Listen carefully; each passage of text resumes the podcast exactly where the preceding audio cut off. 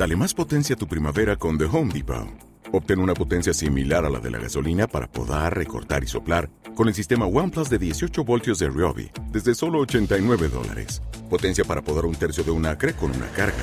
Potencia para recortar el césped que dura hasta dos horas. Y fuerza de soplado de 110 millas por hora. Todo con una batería intercambiable. Llévate el sistema inalámbrico OnePlus de 18 voltios de Ryobi. Solo en The Home Depot. Haces más. Logras más. Esto es Buenos Días España en Estudio Radio, la radio global en español.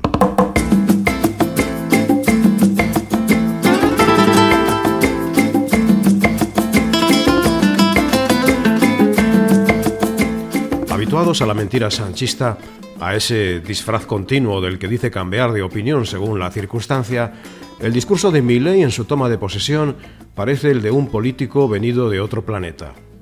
No hay plata, decía, y es la verdad. El que la hace la paga ha sido su promesa. Hace algunos años, en la trampa de un micrófono abierto, sorprendieron al presidente uruguayo Batlle cuando decía la verdad sobre sus vecinos. Con que el gobierno argentino deje de robar un año, dijo, se arreglan todos sus problemas.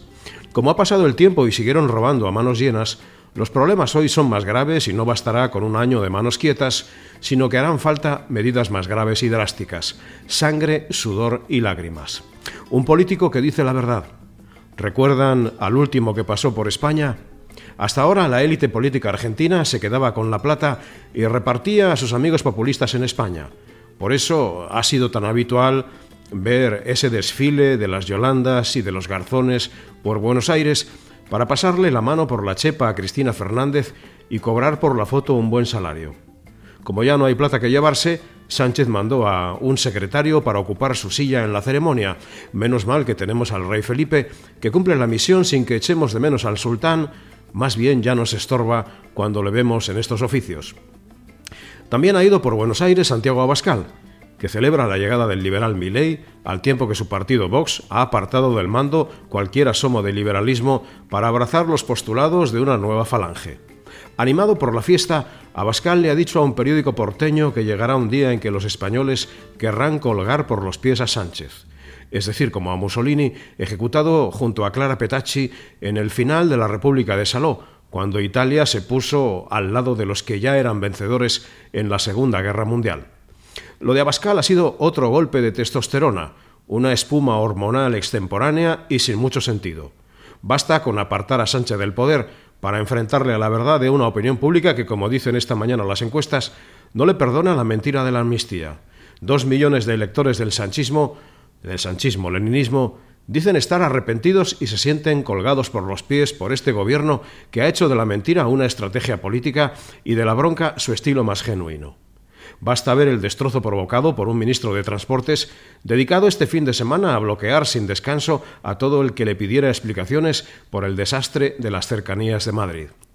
Es lo que tiene meter a un jabalí en el túnel de Recoletos, es lo que pasa cuando nombras ministro a un sujeto con menos luces que el oscuro pozo donde descarrilan los trenes uno detrás de otro. Puente ha bloqueado a todo el ayuntamiento, a la Comunidad de Madrid y a varios barrios enteros de la capital, para que no le lleven la contraria para que no le recuerden que el Ministerio no ha invertido un euro en los trenes de cercanías en los últimos cinco años. Va a superar en su capacidad de reacción digital y genital a Magdalena Álvarez, aquella ministra que quería ver colgada de la catenaria, no sé si por los pies o por el cuello ducal y aristocrático, a Esperanza Aguirre. Aquí siempre hay una parte de España que quiere colgar a otra de los tobillos o de las cervicales. Para huir de este enfrentamiento se nos fue Nadia, con sus pañuelos de Dior y su carita de Yadró al Banco Europeo de Inversiones. Nos ha costado mucho colocarla, tanto que algunos temen que hayamos renunciado a situar una oficina europea contra el blanqueo para la que Madrid era firme candidata. Deja a nadie a una herencia de nada, unas cuentas públicas en declive y una situación financiera grave. Pero lo de Argentina nos ha puesto a todos ante una realidad futura. Es como si nos estuviéramos viendo dentro de unos años con una deuda pública galopante, mientras Bruselas nos mira con lupa y más ahora que se han enterado de que los fondos europeos que llegan a España han servido para financiar la oficina musical que tiene en Badajoz el hermano del sultán, que al parecer es músico, como cuenta el debate esta mañana. El programa que encabeza el hermano se llama Ópera Joven y tiene el noble propósito de llevar la ópera a Rigoletto, por ejemplo, al mundo rural pacense donde se mueren por escuchar eh, a los tenores. Tal misión es noble y viene a suplir sin duda el borrado de los escritores clásicos en la enseñanza secundaria, donde Quevedo y Cervantes son ya solo los nombres de algunas calles. El caso es que Milei ha empezado su mandato diciendo la verdad, que no hay plata, que el que la hace la paga, que todo dentro de la ley y nada fuera de la ley. Claro, con estos principios, ¿qué demonios pintaba Sánchez en esa toma de posesión? Se lo van a poner crudo a Milei porque el pueblo soporta mucho mejor que le roben y tolera con cara de vinagre que le digan la verdad. Puede cambiar de presidente cuando el robo es tan grande que no hay mentira que lo tape y votan a Milei porque la verdad ha entrado por la puerta de casa de los argentinos en forma de miseria insoportable. Pero la tolerancia a la falsedad, al cuento chino, es mucho mayor.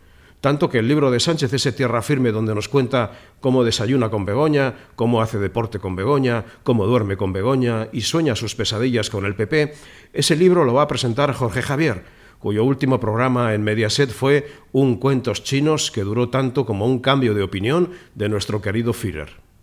Se nos ha hecho larga la espera de esta jornada en la que se atisba por fin esa tierra firme. Para entretener el largo y frío fin de semana, pusimos en casa estos días ese documental sobre la Navidad de la Preisler. Es la nada que habita en un gran chalet medio vacío por el que desfilan amigos muy cookies Isabel es el aire transparente, la inconsistencia vestida de Armani, la inanidad de un desayuno íntimo con un kiwi y un pomelo. Es probable que el resultado tenga que ver con las absurdas preguntas que una voz en off le plantea, cuestiones radicales de una profunda humanidad como, por ejemplo, el criterio que utiliza la señora para poner la mesa. Es un programa cómico, alejado de la realidad, a una distancia sideral de la vida tal y como la conocemos.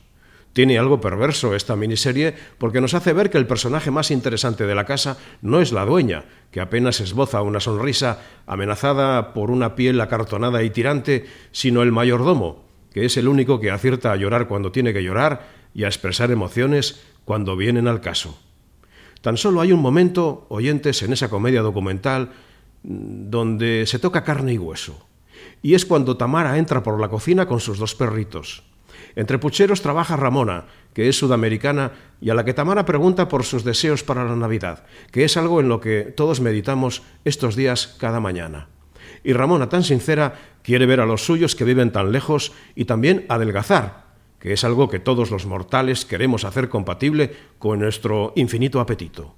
Y es en ese momento cuando Tamara nos dice algo que no sabíamos y que Ramona nunca nos habría confesado, salvo mediar tortura, salvo que la amenazaran con colgarla por los pies de una catenaria. Es algo que Ramona escucha impasible, con la sangre helada en sus venas, porque la cámara está grabando y ella, ella ha firmado un papel en el que cede como Ramona los derechos de su imagen, que son los únicos derechos que tenía y ha regalado. Tamara le recuerda a Ramona con inconsciente crueldad que ya bajó 30 kilos y por lo que vemos en el documental Ramona los ha recuperado. Es ese momento el que nos revela que solo el servicio es capaz de soportar la verdad, que la sinceridad se reserva para los empleados y para su condición de débiles mortales, que suben y bajan de peso como el valor del dólar en la Argentina. Para los señores la vida es cookie, se alimentan con un kiwi al día, lo quieren todo impoluto y que nadie les moleste a la hora del desayuno y antes de la clase de yoga. La verdad, como sabe mi ley, es cosa de descamisados a los que la ruina ha empezado a roerles por los pies. Esto ha sido Buenos Días España en Estudio Radio, la radio global en español.